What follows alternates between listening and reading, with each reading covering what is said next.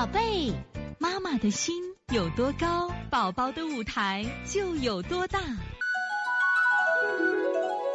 现在是王老师在线坐诊时间。王老师好，五岁男孩过敏性鼻炎，近一个月反复咳嗽，中药西药反复吃，药停两就咳。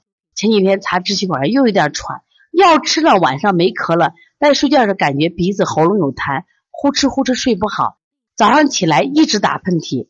鼻涕是白色，白天咳却无痰，到底是以白天还是晚上症状？是滋阴呢还是化痰？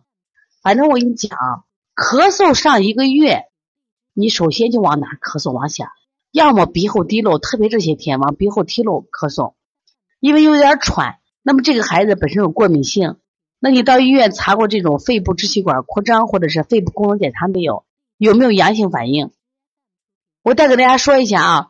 如果你的孩子老咳嗽老好不了，你可以到医院到哮喘科、呼吸科查一下什么肺功能和支气管阳检查，看你的孩子有没有这种阳性反应。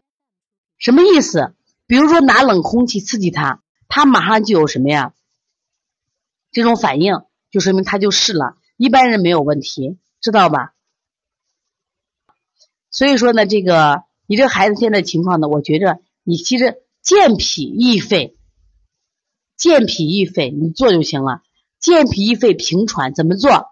补脾，补脾，揉板门，加补肾阳，揉二马。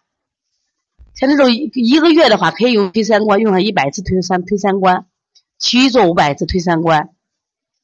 然后呢，肺疏膻中。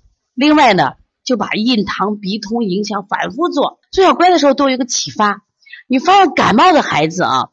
就是我们做影响鼻通的时候，不是拿张纸做吗？做完后他鼻子很干净，但是给小乖做的时候啥问题？我老觉得他鼻子有粘性的都老干。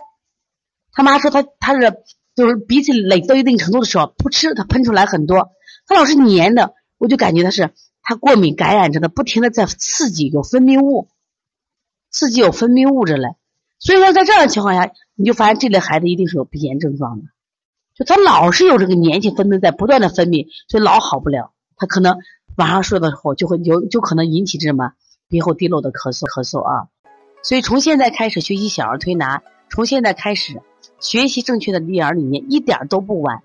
也希望我们今天听课的妈妈能把我们所有的知识通过自己的学习，通过自己的分享，让更多的妈妈了解，走进邦尼康小儿推拿，走进邦尼康的课堂。让我们获得正确的育儿理念。